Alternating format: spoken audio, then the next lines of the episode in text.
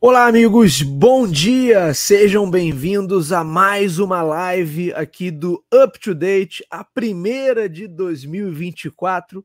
O meu nome é Bruno Garcia, eu sou professor e profissional na área de marketing e business, sou host aqui do canal Talk to Biz e tenho aqui comigo mais uma vez para esse início de ano nosso companheiro de bancada aqui do Up to Date, profissional de TI, Lucas Xavier, meu amigo Lucas, seja muito bem-vindo. Feliz 2024, Lucas. Obrigado, Bruno. Feliz 2024 para você, a todos os nossos ouvintes também, quem está assistindo aqui a gente nesse momento.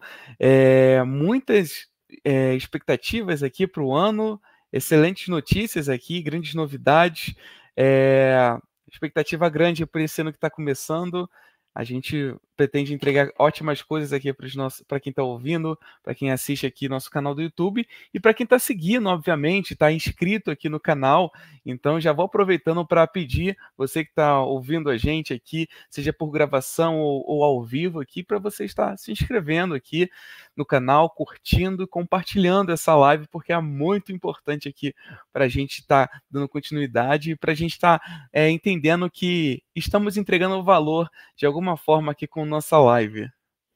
É isso, Lucas. Realmente temos boas expectativas aí para 2024. Alguns projetos, algumas coisas que eu já vinha conversando com o Lucas. Então continuem acompanhando o nosso canal, porque certamente traremos coisas bem legais para vocês. Se você gosta desse mundo dos negócios, de, dos temas sobre marketing, sobre gestão, sobre inovação, com certeza o canal Talk to Biz vai ter conteúdo que vai lhe agradar, pode ter certeza. Então, sigam as instruções aí do Lucas, é, a, a, a, sigam o nosso canal, ativem o sininho para não perder nenhuma notificação e vamos em frente para esse ano de 2024. Agora, Lucas, a ideia desse primeiro up to date não é ser tão factual. Normalmente a gente fazia o up to date toda semana sempre trazendo as principais notícias. E como a gente está aí há um pouquinho mais de 20 dias de recesso, né, no nosso glorioso recesso, né, Lucas, é, não estamos trazendo exatamente as notícias da última semana, mas a gente procurou pincelar aqui algumas notícias que acreditamos podem gerar um grande impacto para 2024. Portanto, nessa primeira edição do Up to Date, do ano de 2024. Não estamos trazendo as, as principais notícias da última semana, mas sim desses primeiros 20 dias do ano, o que, que aconteceu que pode gerar grande impacto para o mundo dos negócios e para as empresas, enfim, para a sociedade ao longo de 2024. Uh, ah, Lucas, a gente tem muita coisa para falar, mas acho que a gente precisa começar pela Disney e pelo nosso amigo Mickey. O que, que aconteceu, Lucas? Que a gente entrou de férias. O que, que aconteceu que teve uma reviravolta na vida do Mickey? O que está havendo aí com o nosso amigo Mickey Mouse?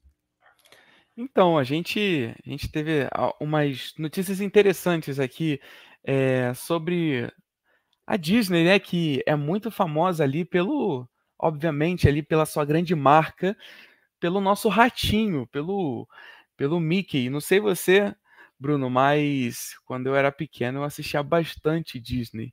Então o Mickey ali era um dos meus desenhos preferidos. E sempre que eu pensava no Mickey, eu exatamente pensava naquele ratinho vinculado a, a, a outras animações.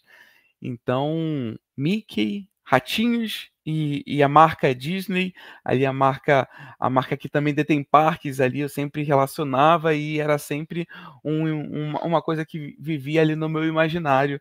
De repente ir para Disney, conhecer o ratinho, então é, tem muita conexão ratinho, um ratinho muito bonito, muito bem desenhado ali, é, simpático, exatamente, sorridente e, e, e, ali Disney que, que tem ali todo o seu poderio, que é famosa ali pelo seu parque e ultimamente também nos últimos anos ali é, vem se é, vem se tornando bem forte no setor ali de, de cinema, também, que veio crescendo ali, e aí um case, por exemplo, ali, é, a franquia ali dos Vingadores, é, os filmes da Marvel e tudo mais.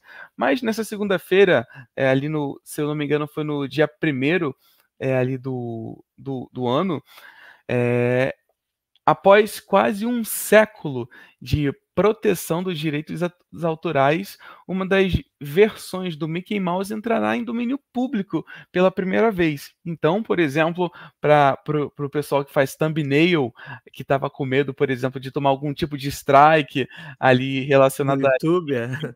Exatamente. Então já tem essa facilidade ali e já tem um, um, uma preocupação a menos, de repente, ali é, na construção de, de, um ratinho ali para chamar atenção e que relacione ali a, a, a Disney.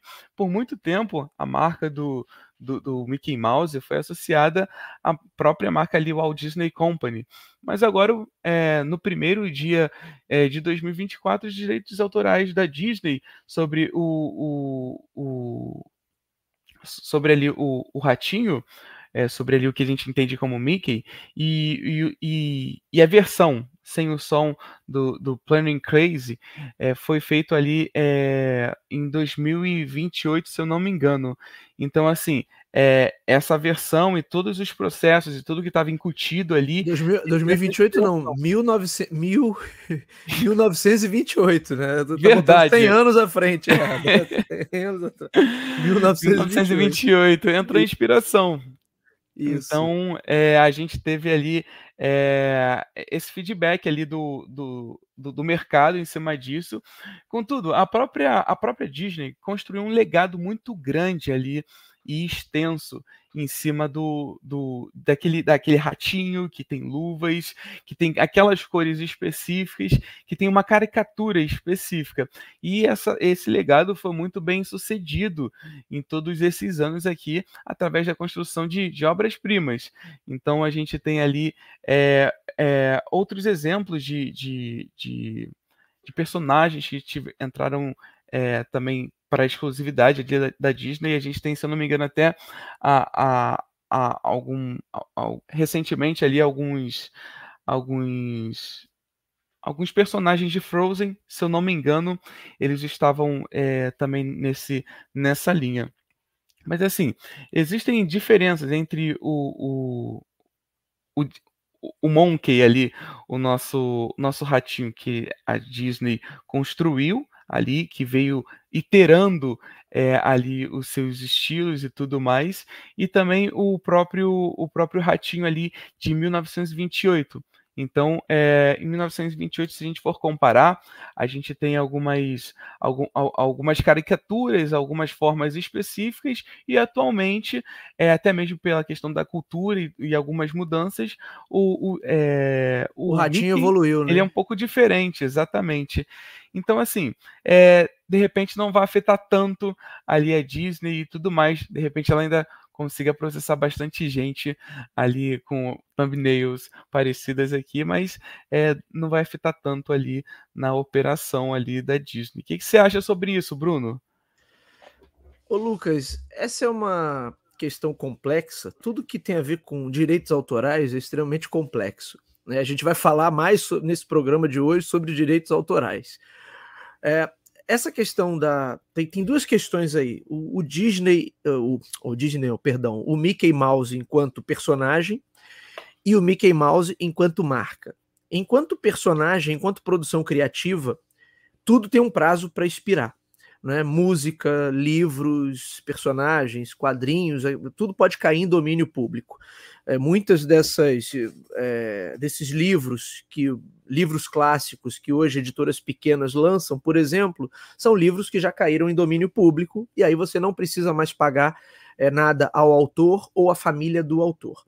Inclusive, a Disney fez uma pressão muito grande lá nos Estados Unidos para aumentar esse prazo. O prazo, se eu não me engano, era de 70 anos ou 75 anos, e eles conseguiram pressionar lá o Congresso para esse prazo aumentar para 90 anos ou 95 anos, algo assim. Por isso que o Mickey Mouse só está entrando em domínio público agora. Então, ele, enquanto, enquanto personagem, enquanto é, peça criativa, e aquela versão do Mickey como você falou, a versão lá de 1928, ela cai em domínio público. Porém, a Disney, ao longo desse século aí, praticamente, né? Já estamos quase em 2028, que você citou aí, então a gente está quase lá. Né? É, ela criou novas versões do Mickey. O Mickey se atualizou. Então, por exemplo, você viu o Mickey, o meu filho viu muito a casa do Mickey quando era menorzinho, no Disney Plus a versão que ele vê do Mickey é muito diferente da versão que você viu, que também é muito diferente uhum. da versão lá de 2000, de, olha, eu também, de 1928, né? Portanto, é, essa primeira versão do Mickey que cai em domínio público. Agora, isso abre um espaço para que as pessoas façam o que quiserem com essa primeira versão do Mickey. Você vai lembrar que ano passado, ou não lembro agora se foi em 2022, teve um filme de terror onde o assassino era o ursinho Puff, né? Que é o Winnie the Pooh lá fora. Né? É, por quê? Porque o ursinho Puff também caiu em domínio público há uns anos atrás. Agora, por outro lado, a Disney possivelmente é das empresas do mundo que mais fez fortuna com propriedade intelectual de terceiros. Então, todas as grandes animações, os grandes clássicos da Disney, quase todos eles são inspirados em contos clássicos que já tinham caído em domínio público e que ela pegou e usou uh, tipo a própria Branca de Neve, Cinderela e, e, e, tantos outros aqui que a gente não vai ficar citando. Nada de errado quanto a isso. Um, um dos principais, é, é, vamos dizer assim, uma das principais propriedades criativas do Brasil, né, que é a galinha pintadinha, que durante alguns anos aí foi um hit, vendia mais que a Ivete Sangalo, pô, em termos de CD e DVD, a galinha pintadinha tem o personagem, ok, tem lá o seu, seu, a sua turminha, né? Mas basicamente o que? São músicas, cantigas antigas que também caíram em domínio público. E o camarada não pode copiar exatamente. Então eu, não, eu posso pegar, sei lá, a música que você fez, ô Lucas, e passado já o prazo, eu não posso fazer exatamente a mesma, mas eu posso ter a minha versão, a minha interpretação né? Então, eu, eu não sou a pessoa mais é, apta do mundo a falar sobre direitos autorais, porque é um negócio muito complexo. Mas a Disney segurou, Lucas, o máximo que ela pôde. Agora, isso falando o Mickey Mouse é, personagem. O Mickey Mouse, enquanto marca, ainda é uma marca associada à Disney. E ela já avisou que ela vai deixar, beleza, caiu em domínio público, a galera pode usar, mas se de alguma forma aquilo for usado é, e ela entenda que o uso está denegrindo ou atingindo de alguma forma a marca e, e a reputação da Disney, ela já avisou que vai. ela tem um exército lá de advogados sedentos por sangue e que eles vão, que eles vão em cima da galera. Então, assim, é, está em domínio público e, e, e, é parte do processo. A, a, Disney, como empresa experiente que é, ela não por acaso veio atualizando e criando novas versões do Mickey Mouse, já prevendo que um dia ela não ia mais conseguir segurar isso. Né, ia ter que cair em domínio público mesmo, que é o que acontece com todas essas obras aí, obras clássicas do Tolkien, por exemplo, tem muita coisa que já está em domínio público. Então eu posso pegar lá e se eu tivesse uma editora, lançar uma, uma edição, ou fazer um quadrinho inspirado, ou fazer um jogo, sabe? Eu posso usar aquilo ali sem dever direitos autorais a ninguém. Mas isso aí é papo complexo, Lucas. E aí eu acho que entra num tema que a gente já citou por aqui, que é o tema de IP safety, né? Que é essa segurança da propriedade intelectual e como as marcas vão lidar com isso daqui para frente porque uma coisa é algo, algo cair em domínio público lá em 1988. Você não tinha ainda inteligência artificial, você não tinha chat GPT, você não tinha Dolly, Mid Journey, nada disso. Outra coisa é o teu personagem ícone, né? O teu personagem mais importante cair em domínio público quando você já tem todas essas ferramentas. Então, uma coisa assim que se já não acontecia, porque tem tanta coisa que a empresa não consegue ir em cima de tudo, mas se já não tinha o Mickey aparecendo no Roblox, ou em versões do Minecraft, ou em jogos independentes, agora a coisa vai vai com certeza vir com, com mais força. Então é, é complicado porque a marca Disney, né, empresa, e Mickey Mouse, marca, parte desse branding da Disney, está muito associado ao personagem. Tanto é que já teve um filme já, onde o Mickey já apareceu ali, o filme, o jogo, enfim, onde o Mickey já aparece como personagem serial killer ali, o, né? Os americanos adoram esse tipo de personagem, o slasher, né? É com um facão na mão que vai degolando quem encontra pela frente, né? Então assim, já teve já, já mal caiu em domínio público, ó, toma aí, Mickey serial killer, Mickey versão sexta-feira 13.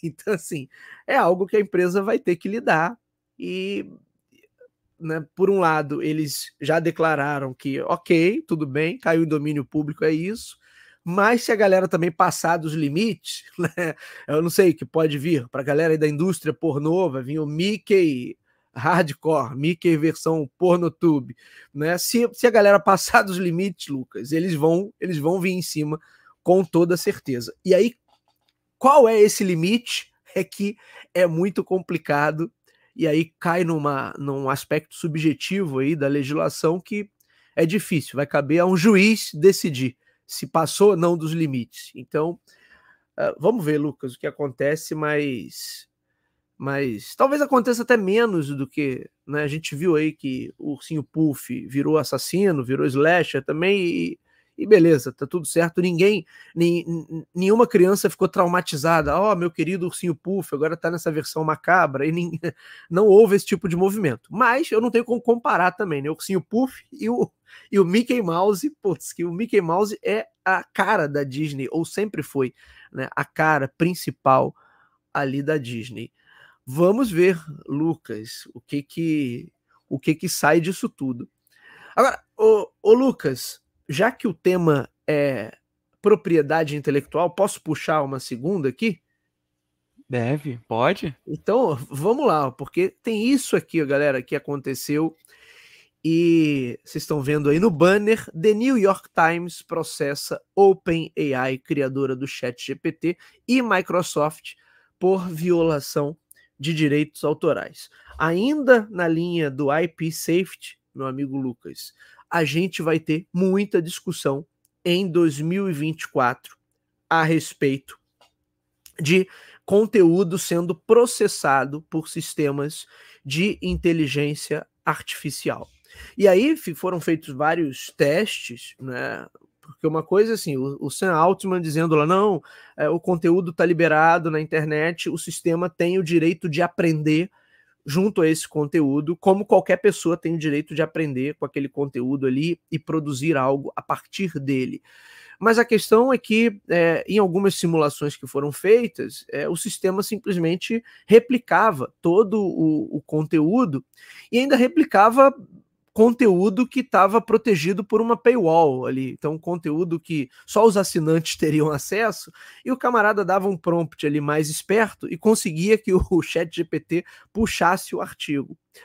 Ou seja, há uma questão aí, e isso é só a ponta do iceberg, né, Lucas? Porque a gente sabe que toda essa questão ah, do sistema está aprendendo com o conteúdo que está disponível na internet é questionável. Por quê? Porque ele está aprendendo, mas ele gera coisas que são vendidas e gera coisas que outras pessoas vão vender. Então a argumentação do The New York Times é: pô, eu tenho toda uma equipe aqui estruturada para produzir conteúdo de primeira. O que, que impede de alguém que tem um site menor ir lá, replicar todas as notícias, resumir, criar um site de notícias e vender isso para o público e canibalizar o que eu estou fazendo?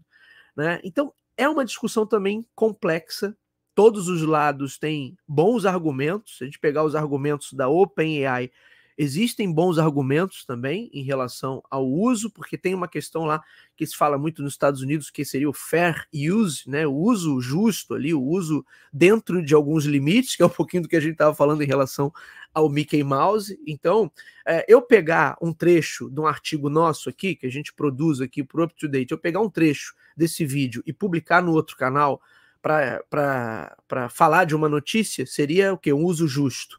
Agora, eu pegar o vídeo todo e replicar num outro canal, para o cara ganhar views em cima do nosso trabalho, aí não seria um uso justo. Então, de novo, vai cair nesse, nesse ponto nebuloso aí da legislação que como é que você vai definir exatamente qual é o limite? A justiça norte-americana, há uns anos atrás, decidiu que o Google ter ali os livros é, digitalizados, livros de, de, de editoras, é, todas as editoras, era um uso justo né, enquanto as editoras entendiam que, putz, isso aqui é, é, é, pirataria, né, porque o cara está pegando o livro que eu publiquei sem autorização, está digitalizando e está disponibilizando isso integralmente ou parcialmente né, para a, a, título de pesquisa, enfim. Né, então, o que, que é o uso justo, o que, que é o uso não tão justo assim, não tão honesto? Né? Essa vai ser uma discussão, o Lucas, no meu entender, ao longo do ano de 2024. E aí, assim, sabe-se que com alguns grandes grupos de mídia, a OpenAI já tem acordos de remuneração. Né? Então, ela já tem acordos com alguns grupos de mídia para remunerar esses grupos de alguma maneira, mas não conseguiu chegar, me parece, a um acordo com o The New York Times. E aí, o processo veio, né, o Lucas? O processo veio. Claro que isso abre espaço para que outros grupos de mídia do mundo inteiro sigam no mesmo caminho ou vão pressionar a OpenAI, falar assim, olha, meu irmão, eu quero ser remunerado também de alguma maneira. Em paralelo a isso, Lucas, a gente não pode esquecer, falamos sobre isso aqui em 2023 também, que em várias regiões, em alguns países, o Google já está sendo obrigado a remunerar os produtores de conteúdo por conta da exibição de notícias nos resultados de busca. Então, lá no Canadá teve uma pressão, na Austrália a coisa já tinha eh, rodado a favor das empresas de mídia, na Austrália o Google ficou um tempo, ah, não, não vou exibir notícia, vocês que se lasquem, mas depois ele voltou atrás. Então, assim, eu acho que é um caminho que, que não tem muita volta, não, sabe? Talvez ainda a galera ainda leve mais alguns anos brigando, mas no final das contas, toda essa galera vai ter que pagar pelo uso do conteúdo de terceiros, mesmo que seja um uso só para ranquear num resultado de busca. Que dirá para usar esse conteúdo para gerar novos conteúdos. Né? E, e, aí é óbvio, quando né, às vezes eu converso com algumas pessoas mais da área de programação, de TI, o cara fala assim: não, mas isso é o que o ser humano já faz. Né? Então eu vou lá para produzir um episódio aqui nosso, a gente vai lá no site do New York Times, lê um artigo e produz um resuminho, entende os parâmetros e comenta aqui o artigo. Mas isso dá trabalho, né, Lucas? Agora, eu, o chat GPT fazer isso automaticamente para a galera vender por aí, uma coisa seria o uso né, o uso, vamos dizer assim, entre aspas, doméstico. Ah, eu estou fazendo isso aqui como um projeto acadêmico, eu estou fazendo isso aqui como um projeto aberto, como né, um open source. Outra coisa é o camarada começar a fazer isso, o que já está acontecendo, para vender. E aí Aí, como dizia o antigo Zacarias, o lendário Zacarias, o Lucas, aí é que a porca torce o rabo. e aí eu não sei qual é a saída para isso, né? Mas tá aí, briga na justiça entre The New York Times e OpenAI e Microsoft. Lucas, o que que você acompanha disso aí tudo? O que que você pensa sobre essa briga? Que é uma briga que certamente vai se desdobrar em outras frentes. Começou como uma guerra regional, mas tem tudo para virar uma guerra mundial. Mundial, né? Com certeza. O que, que, você acha, Lucas? Sim, eu acho que vai ser inevitável isso. Eu acho que penso que isso vai ser muito mais um alinhamento do mercado, porque hoje a inteligência artificial está muito mais nessa questão de analítica muito mais nessa parte assim de captura de dados, captura de informação e tudo mais. E, e a criatividade, hoje, pelo que eu estou entendendo, assim, no, o movimento do mercado e o que vai ser também, hoje a criatividade está mais cara. Então, se, se de alguma forma eu tenho criatividade, e essa criatividade seja ou para dar alguma solução, ou para misturar é, processos para entregar uma solução melhor, é, essa criatividade hoje está bem mais cara do que antigamente. Antigamente, há um tempo atrás, é, até as próprias vagas de emprego, por exemplo, pediam alguma, algumas características analíticas. Hoje a gente já consegue terceirizar isso para inteligência artificial. Então, por exemplo, quando é, a, a gente pode criar, pensando em criar ali algum conteúdo, a gente pode justamente fazer uma captura de informações, uma captura, um resumo, por exemplo, é, para otimizar o meu tempo ali como, como criador de conteúdo. É, por alguma ferramenta ali de inteligência artificial. Então eu capto essas informações, ela resume ali para mim ou comenta, eu leio e em cima daquilo eu uso a minha criatividade para justamente dar aquela, aquele, aquela, aquele tom de exclusividade, o meu ponto de vista, mas de alguma forma é, meu tempo já foi otimizado por essa inteligência artificial que pegou as informações, capturou, analisou e, e, e, e colocou ali é, um, em forma de artigo e tudo mais. É, só que aí está a diferenciação do profissional e, enfim, da, da, empresa que escolhe seus profissionais e de como ela se posiciona. Então, por exemplo, ali ela, ela pode justamente é, aplicar a criatividade dos seus, dos seus criadores de conteúdo.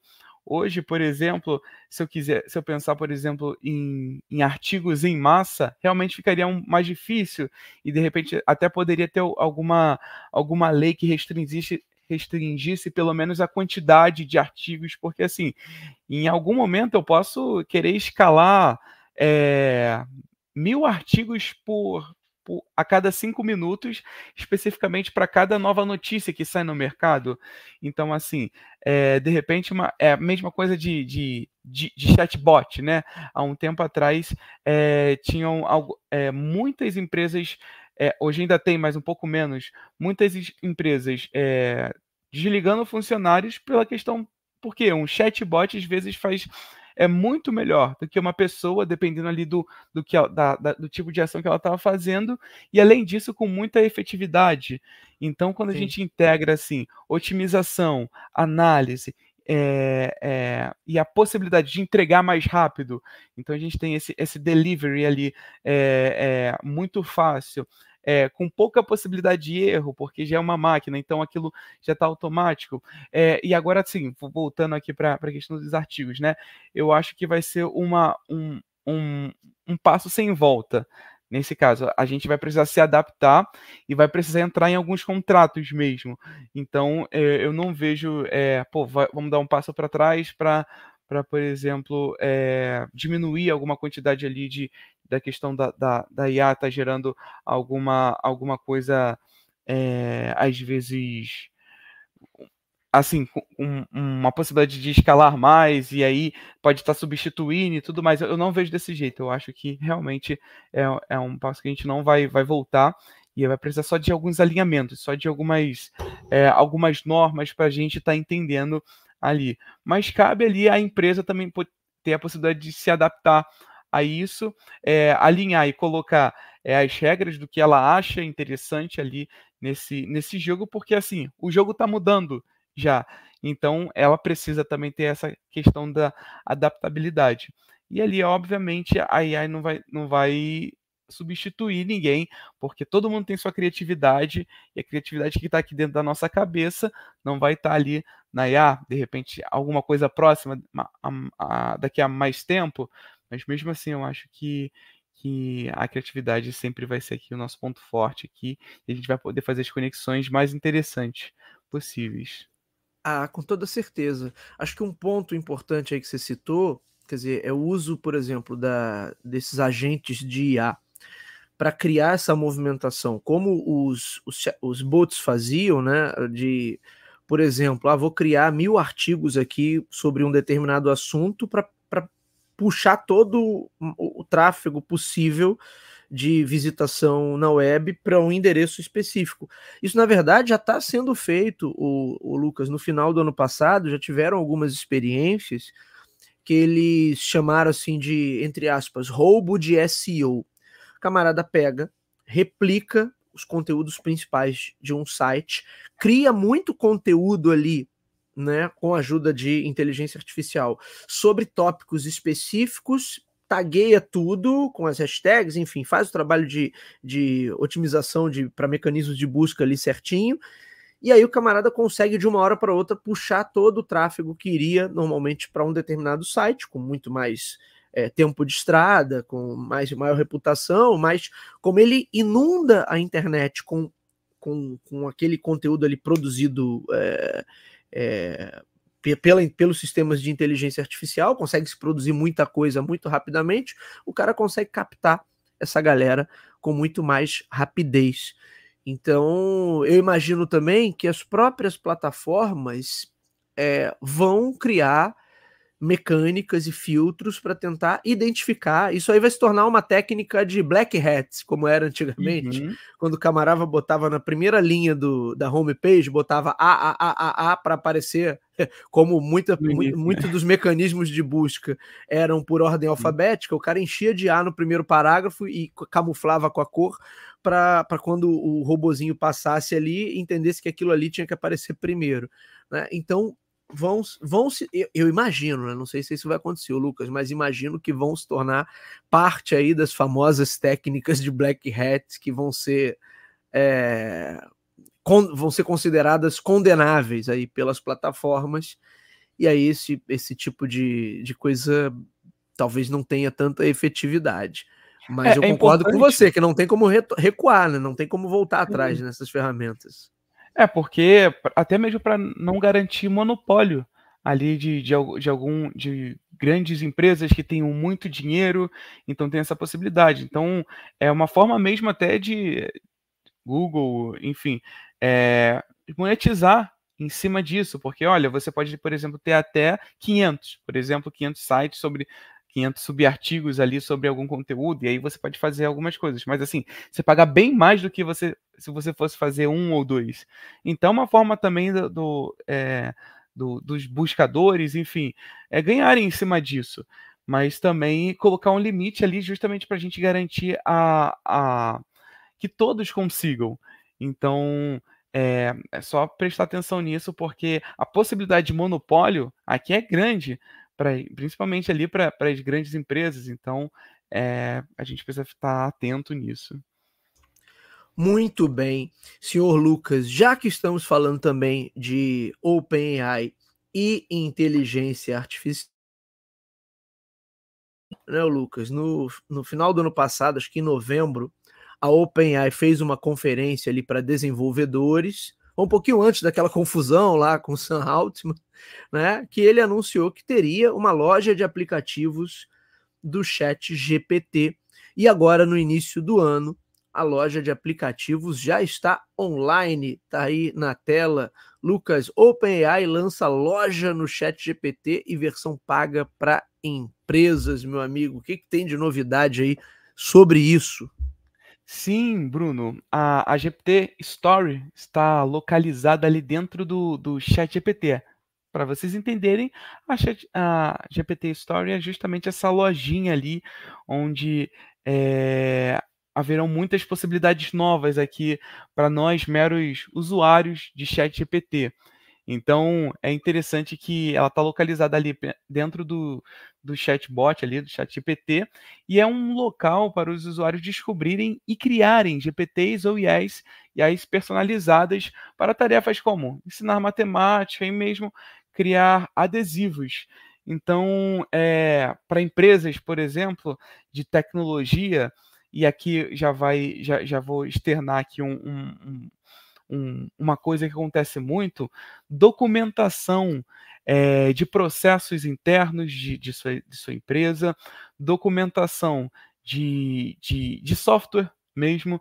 Então, tudo isso aqui é, em algum momento vão, vão, vão ter empresas ali e usuários que vão poder é, sugerir é, entregas, soluções que resolvam esse tipo de problema que ainda hoje é, é bem evidente em muitas empresas. É, a OpenAI disse que, que a GPT Story foi lançada é, inicialmente ali para os usuários que têm os planos pagos do ChatGPT. é, nos próximos meses, a, a, empresa pretende adicionar uma maneira de os criadores de GPTs monetizarem é, suas IAs personalizadas. Assim, vamos lá, né?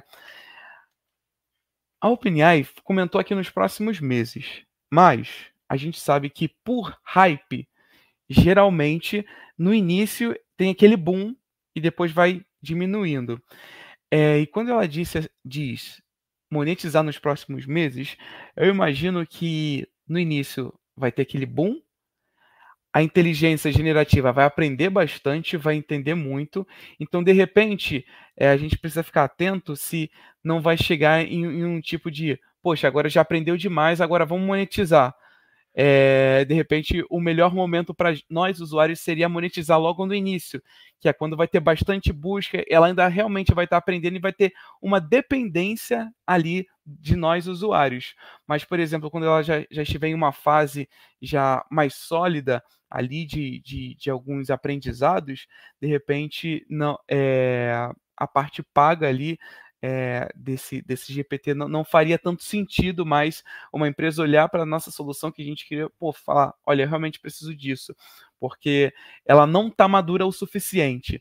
Mas quando eu, eu, quando eu, quando eu, quando eu penso, é, daqui a alguns meses vai, vai pagar, então a inteligência vai, vai aprender, vai ter, vai construir o seu conhecimento ali em cima da, daquela base de conhecimento, de tudo aquilo ali, e já vai alcançar maturidade ali, de repente, antes de necessariamente precisar pagar.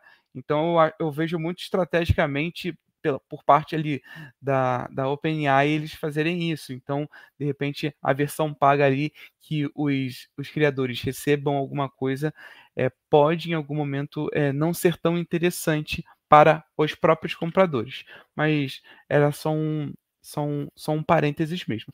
A OpenAI, ela apoiada ali pela Microsoft, ela anunciou que, que a, GT, a GPT Story ali em novembro é, em sua primeira conferência ali é, com os desenvolvedores, como você comentou, Bruno. Então, é, esse momento aqui, se eu não me engano, estava ali um pouco antes ali do, do Sam Altman ser demitido e tudo mais. Então, só para reforçar Exatamente, ali, é ali com o pessoal.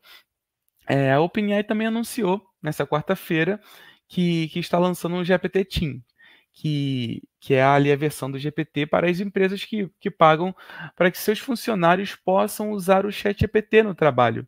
O GPT Team, ele, ele separa ali os dados de uma empresa do modo, de, de modo assim que qualquer informação inserida no chatbot permaneça, que, é, permaneça ali privada ali para a empresa.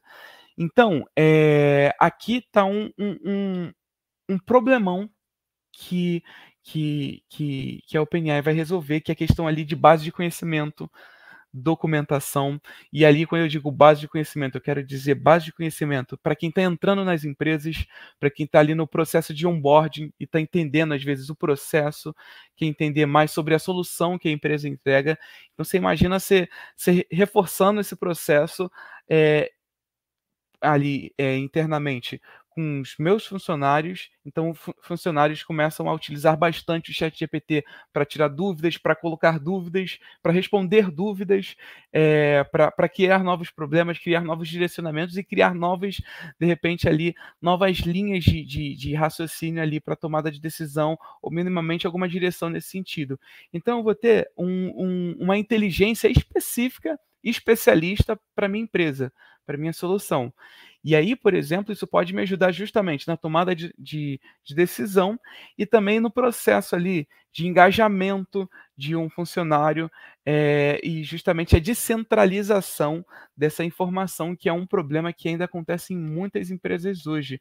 Então, essa, essa questão do, de um chat GPT estratégico, especialista ali para especificamente para o meu contexto, para minha cultura, eh, foi um, um, um tiro no alvo é, no meu ponto de vista. Então, hoje, o, o Team, ele custa ali entre 25 e 30 dólares. Aqui para gente, em torno ali entre 122 e 146 reais é, por, por usuário ali mensalmente. Então, resumidamente, minha opinião, foi um, um, tiro no alvo, assim, lindo, por parte ali da, da, da, da OpenAI. E, inclusive, eu me vejo muito, por exemplo, no meu contexto de trabalho hoje, já, já usando um, o contexto ali da OpenAI. Então, resolveria, resolve muitos problemas que não só eu, mas as empresas têm no final das contas ali questão de base de conhecimento, de centralização da informação e a questão ali de ter uma IA para te, te ajudar ali a construir é, direcionamentos, conhecimentos, boas informações ali e que vai otimizar bastante nosso tempo. Ô Lucas, eu concordo com você em relação ao acerto aí da, da OpenAI com a GPT Store. Uh, eu acho só que a, a, essa coisa de não ter ainda um modelo de monetização definido, isso pode ser um, um problema. Né? Porque, na verdade, até numas declarações que, que a galera deu, que o Sam Altman deu, ele fala de ah, vamos encontrar uh, uh, formas de remunerar o criador do, do aplicativo a partir do engajamento do público. Como, como assim? Não, qual é a métrica de engajamento que vai ser utilizada? Só para esclarecer, talvez a galera não tenha essa informação, né? O, esse a GPT Store está disponível só para quem é usuário pago do GPT, que usa, quer dizer, a versão do GPT 4. Então, uh, são os próprios usuários que estão criando os seus, os seus aplicativos ali dentro da arquitetura do, do Chat GPT e está disponível só para quem é pagante. Então, a gente até consegue acessar. Eu abri aqui a lojinha para ver algumas coisas, mas eu não consigo, obviamente, testar nada só para quem é assinante. Se você não se logar ali não for assinante, você não consegue testar os, os, os agentes customizados, os GPTs customizados que a galera criou. Eu acho assim que a coisa está um pouco nebulosa, até porque cai também no problema de IP.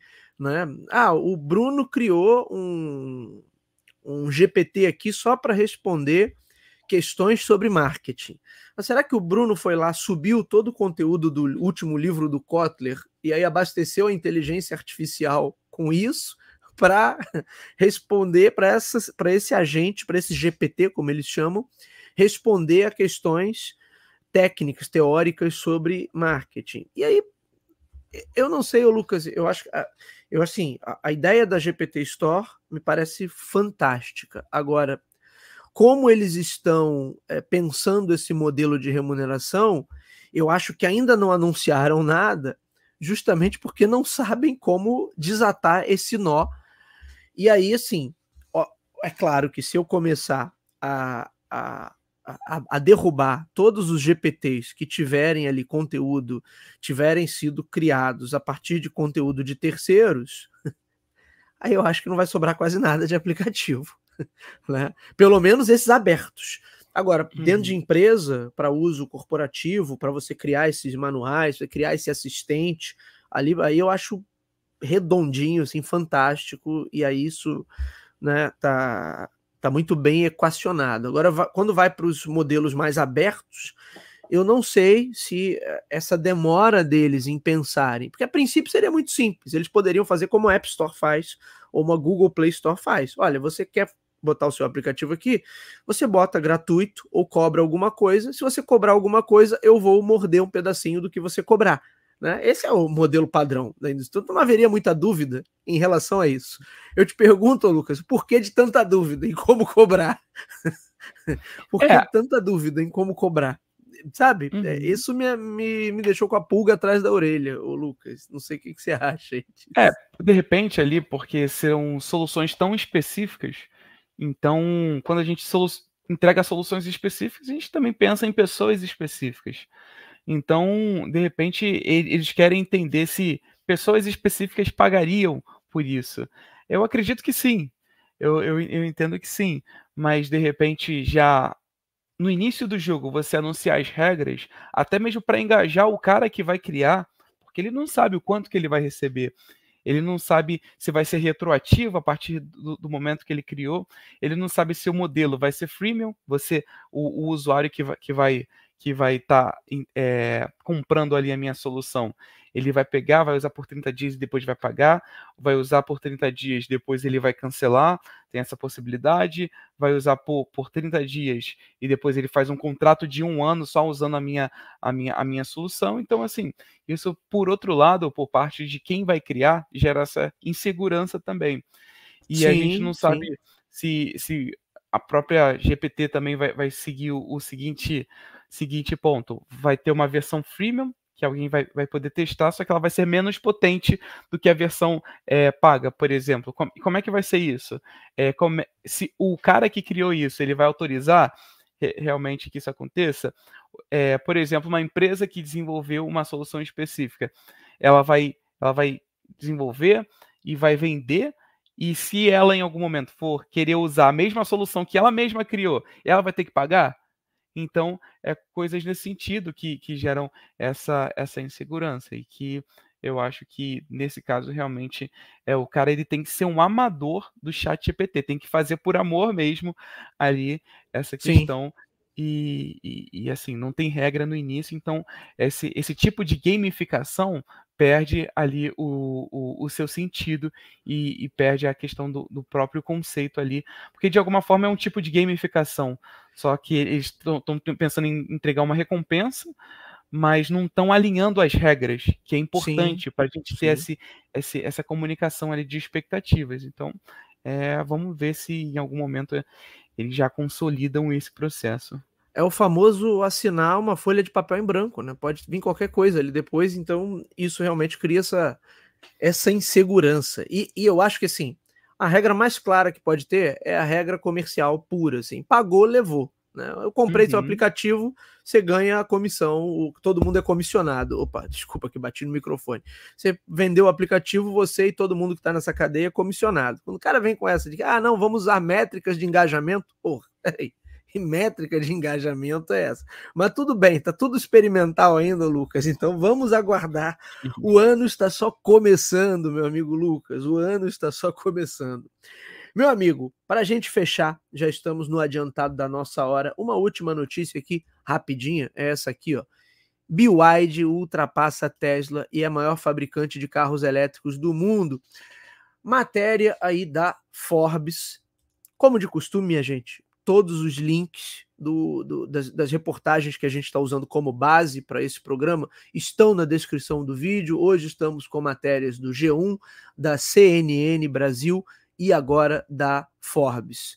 Ô Lucas, essa é uma pedra que a gente já estava cantando há algum tempo, a gente está sempre acompanhando essa questão dos veículos elétricos e a gente vinha é, acompanhando uh, a aceleração dos players chineses né? Não só a BYD, mas Xiaomi também anunciou aí modelos, né? Tem muita movimentação no mercado asiático em relação a carros elétricos. E aí no final do ano, a BYD ultrapassou a Tesla, né? A, no último no último trimestre de 2023 foram 530 mil exemplares vendidos, superando os 485 mil exemplares, modelos, né, veículos, perdão, da Tesla que foram vendidos no último trimestre. É claro que essa nada disso está definido, né, Lucas? Nada dessa briga está definida, ainda é o mercado no, no, começo, mas eu acho que dá bem o tom, o Lucas, do que vai ser o ano de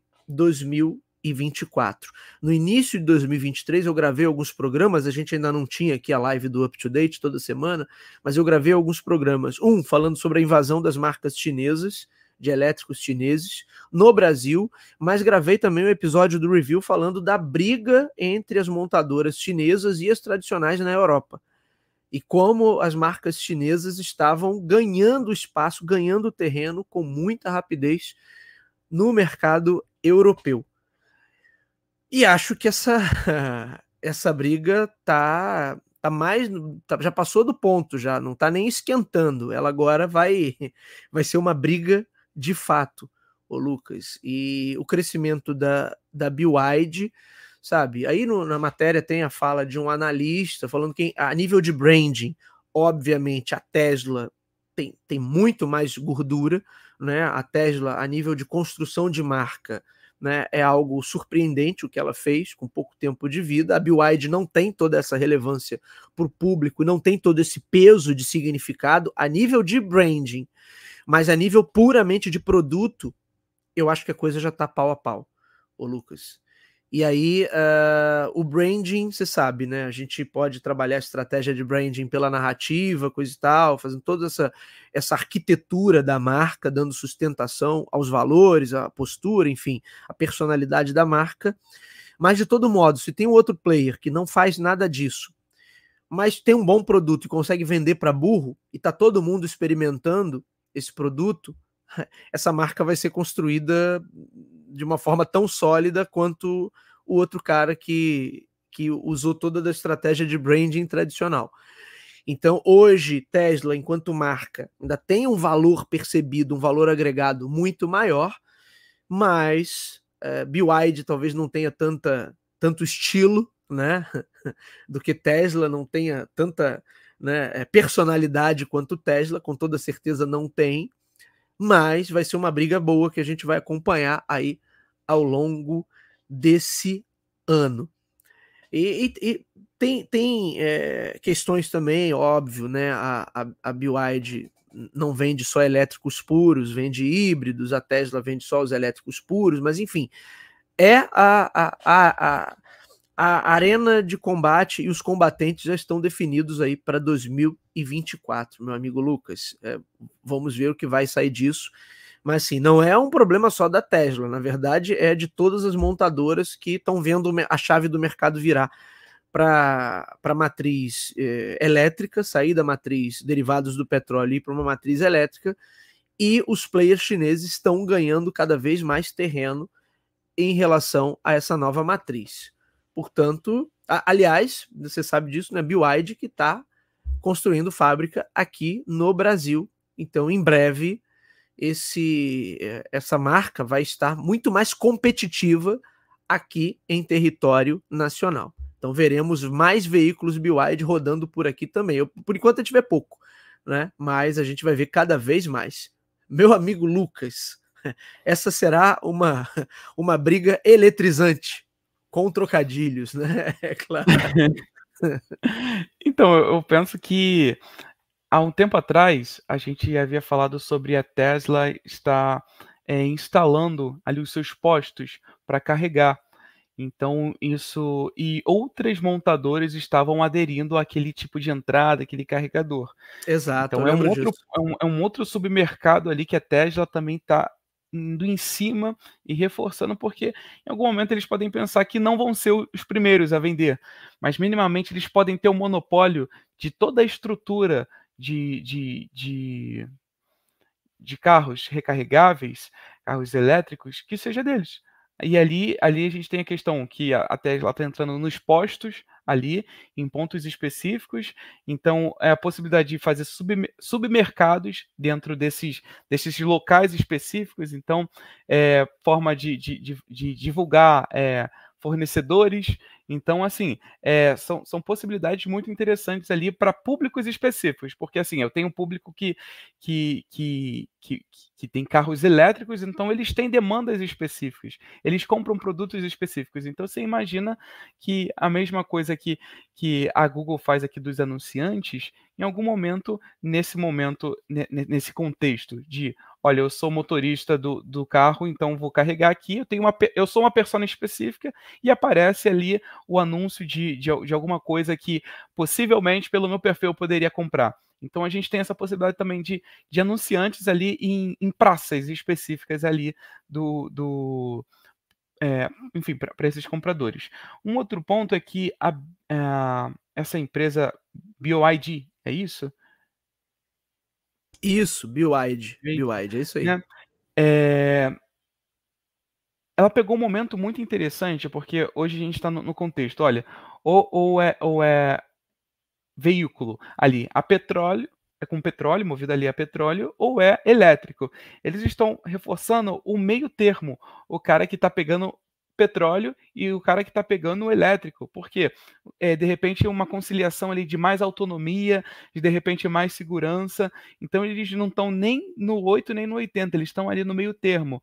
É óbvio que alguns são é, mais ali é, elétricos, eles têm os seus modelos 100% elétricos, se eu não me engano, mas assim, é, muitos deles são exatamente esse meio termo, que estão ali um pouco petróleo é, e um pouco elétrico. Então ali estão alternando, e aí entra na questão do tipo, isso traz mais segurança para um público específico.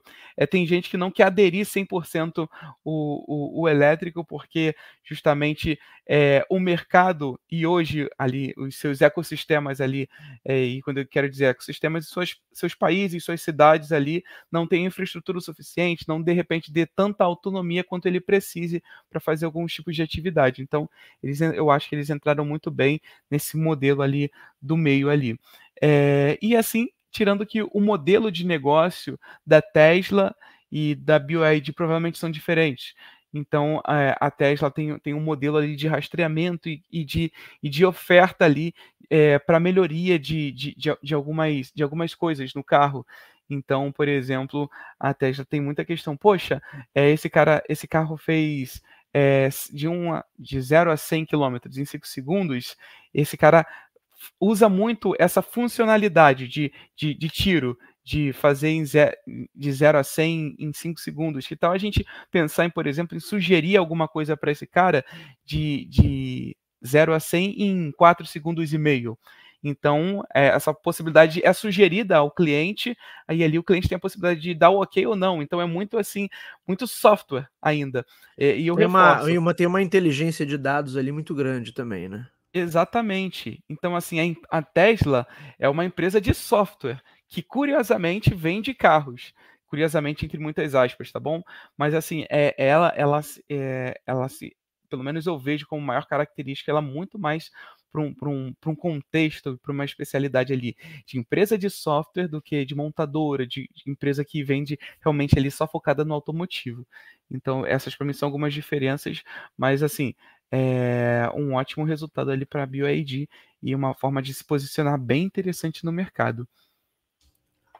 Muito bem, meu amigo Lucas, estamos no adiantado da hora, estamos chegando ao final da primeira live do Up to Date de 2024. Trouxemos aí, Lucas, desses primeiros 20 dias do ano, talvez as notícias que possam gerar mais impacto para os 12 meses que a gente tem pela frente. Né? Então, pessoal, o que a gente, reforçando mais uma vez, o que a gente tentou fazer aqui foi dar esse resumo das notícias que podem gerar mais impacto ao longo de 2024. Obviamente que muita coisa tem acontecido aí na última semana também, mas a gente passa a fazer esse acompanhamento semanal, né, Lucas? A partir da semana que vem. Quero agradecer ao meu amigo Lucas mais uma vez por essa participação matutina aqui no Up to Date, Lucas.